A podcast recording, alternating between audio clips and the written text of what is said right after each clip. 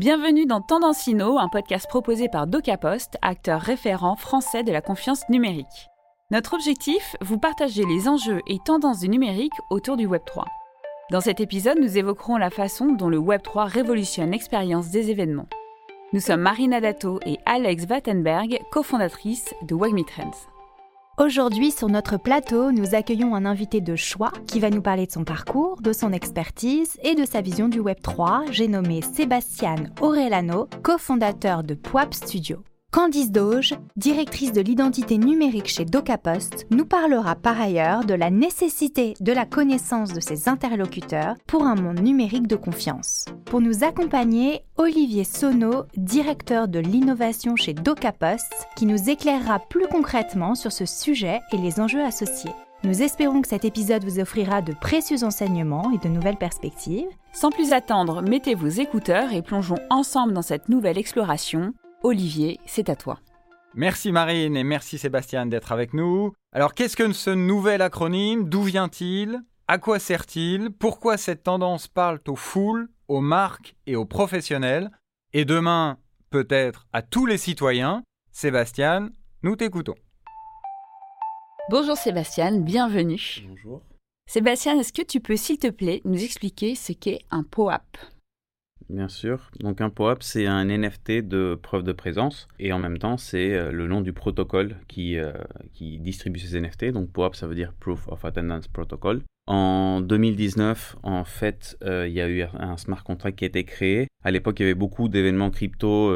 les gens se rencontraient un peu tous les mêmes partout dans le monde. Et l'idée, c'était d'avoir un nouvel usage pour les NFT qui, commençait à apparaître un peu partout et de montrer un peu euh, où est-ce qu'on était présent, où est-ce qu'on n'était pas présent. Donc l'idée, c'est d'avoir cette plateforme qui permet de créer des groupes de NFT qui sont distribués à des personnes pendant qu'ils vivent un moment en commun, un événement, une activité, euh, ils vont voir un artiste. Et que les personnes qui sont là et que pendant le moment limité, ça sera eux qui auront ce NFT en quantité limitée. Et donc ça créera une petite communauté autour d'un moment vécu et ça permet de cristalliser les moments dans la blockchain avec des NFT. Sébastien, quels sont les avantages pour les marques et le grand public et est-ce que s'il te plaît tu peux nous partager des exemples concrets? Bien sûr, donc euh, pour le grand public, l'idée c'est de pouvoir avoir une collection de moments vécus en profitant de la techno NFT qui permet qu'on soit propriétaire de ces NFT, donc dans ce cas-là de ces moments. Donc on est propriétaire des moments qu'on a vécus. Il y avait une application qui existe toujours, euh, qui s'appelle Foursquare, qui permettait de gagner des points et de montrer où on était. On faisait des check-in dans des, dans des magasins, dans des aéroports. Et l'idée, c'était de, de, de, pouvoir faire ça euh, en, en Web3, car les moments euh, nous appartiennent grâce à la techno NFT. Donc le grand public reçoit des cadeaux euh, en tant que NFT pour ces moments vécus, reçoit des, preuves d'être présent, crée une communauté autour des moments vécus. Et du côté des grandes marques, c'est très intéressant parce que ça permet l'identification soit des profils Web3 des personnes, soit des profils Web2, parce que c'est toujours possible aussi de le faire avec l'adresse mail aujourd'hui, vu que les wallets ne sont pas si répandus. Et la marque peut bien sûr donner des bénéfices ou des avantages aux détenteurs de ces, de ces tokens, donc aux personnes qui ont été présents, qui ont engagé pendant ce moment créant euh, ainsi un espèce de programme de fidélité sur les moments d'engagement et sur les, moments où le grand public a été présent. On a par exemple travaillé l'année dernière pour l'édition Vivatech 2022 et toutes les personnes qui sont qui est devenues Vivatech pouvaient euh, collecter leur preuve de présence Vivatech en tant que NFT. Et l'idée c'est de pouvoir faire des collections euh, année après année pour montrer qu'on était présent et qu'éventuellement avoir des bénéfices dessus. Alors, Sébastien, si on se projette en 2030, penses-tu que le POAP fera partie du quotidien de chacun?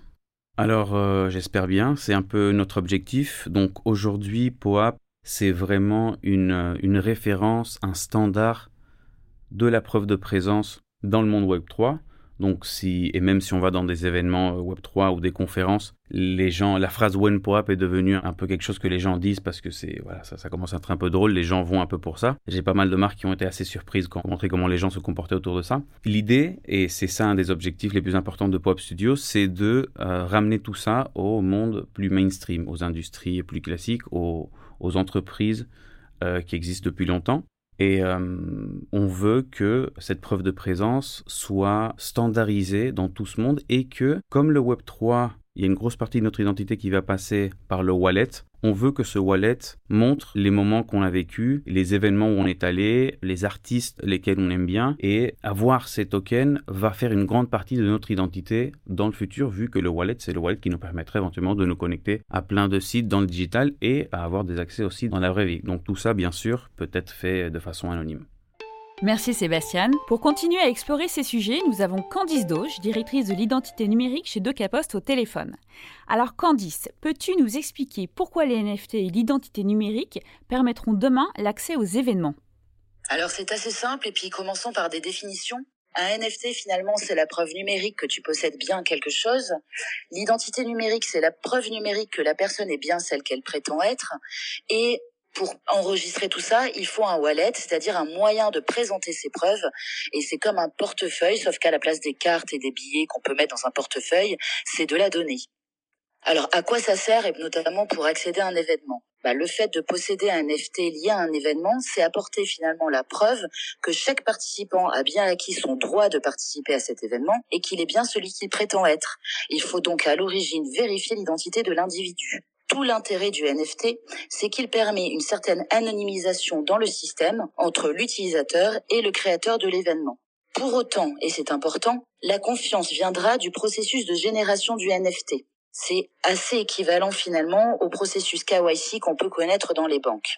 Suivant le contexte, on demandera plus ou moins d'infos à l'utilisateur avant de générer ce NFT dans un cas, on va lui demander juste la preuve qu'il a bien acheté son billet, qu'il est en sa possession, et dans d'autres, on va lui demander des informations qui sont relatives à son identité. Et c'est cette chaîne-là qui va générer des NFT de confiance qui pourront être utilisés ensuite lors de l'événement en question. Le wallet sera également un élément clé dans le dispositif car c'est ce qui permettra euh, d'être à la main de l'utilisateur là où les NFT seront stockés et qui accompagnera ensuite l'utilisateur tout au long de son cycle de vie. Alors, on peut se demander, euh, DocaPost, dans tout ça, qu'est-ce qu'on fait? DocaPost, c'est le référent de la confiance numérique. Et donc, évidemment, on va travailler sur des solutions de NFT de confiance, de wallet de confiance, avec des applications dans plusieurs domaines. Euh, donc, le NFT, les événements, on en parlait, mais aussi les diplômes et tout ça lié à l'identité numérique. L'identité numérique, on est aujourd'hui précurseur dans ce domaine. On a déjà 2 millions d'identités numériques La Poste et on a l'ensemble des briques technologiques qui permettent de vérifier l'identité. Et on va apporter la preuve d'identité au niveau substantiel dans tous les cas où le Web 3 a besoin de cette vérification d'identité. On peut penser par exemple à l'initialisation des wallets crypto. Et là, c'est vraiment important au niveau de l'initialisation parce qu'on va pouvoir produire finalement de la donnée dans le Web3 et devenir un fournisseur de NFT lié à cette identité.